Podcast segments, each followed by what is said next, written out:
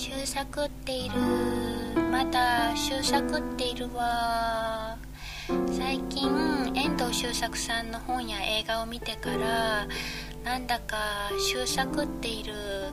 つい遠藤周作さんのことばかり考えてしまうんですよね。先日は NHKBS プレミアムでプレミアムカフェルーアンの丘から遠藤周作フランスの青春っていう番組を応援しておりまして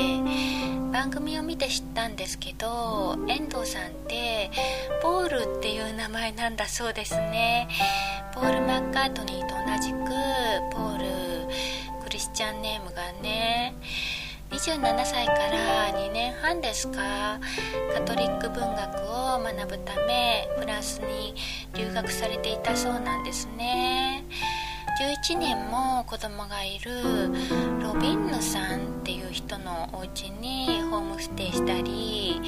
リヨンの学生寮でスルシエ神父っていう人と仲良くなったり人種差別悩んで葛藤したり肺の病気になってパリで入院したりフランス人女性と恋愛したりっていうまさに青春な感じの内容だった気がいたします。うろ覚えなので間違っていましたらごめんなさい。なんかルーアンの丘っていう遠藤さんの著書があるみたいでしてそれをもとにして番組が進行していたみたいですね。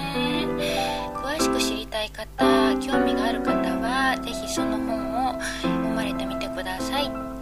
私もこの本はちょっと読んでみたいなって思いましたね。読んだらますます遠藤周作さんのことが好きになってしまうだろうな。人だと思いますよ。この人は才能にあふれていますしね。真面目で純粋で誠実で知性的でね。なんかお茶目で人懐っこい一面もあるような気がするな。どういう人かよく知らないであくまで勝手な個人的なイメージですけどね。心惹かれるみたいに言う割には私まだ遠藤さんの作品ほとんど読んでいないんですよね。実家にあったイエスの生涯っていう本も私には難解すぎる難しすぎたみたいで頭悪くって理解できませんで早々と挫折いたしました。張って再チャレンジしようと思っておりますがベッドの枕元に放置して開かれないままになっております。映画化された沈黙も読もう読もうと思いつつまだ読んでおりません。正直に打ち明けますと映画を見て内容がもうあれだって分かったのでもう苦しく辛い気分になりそうで読む気になれないんだな本音を言えば。Amazon でベストセラー1位になるぐらい素晴らしい文学作品なんでしょうけど心揺さぶられる傑作なんでしょうけどそれは私も映画を見たからよくわかります。映画はしばらく胸に何かが深く突き刺さって取れない感じの衝撃でしたね。あの映画イエズス会の人たちはどう思ったのかな？神父が信仰を捨てるっていうタブーを描いた作品なだけにやっぱりあんまりよくは思っていない気が。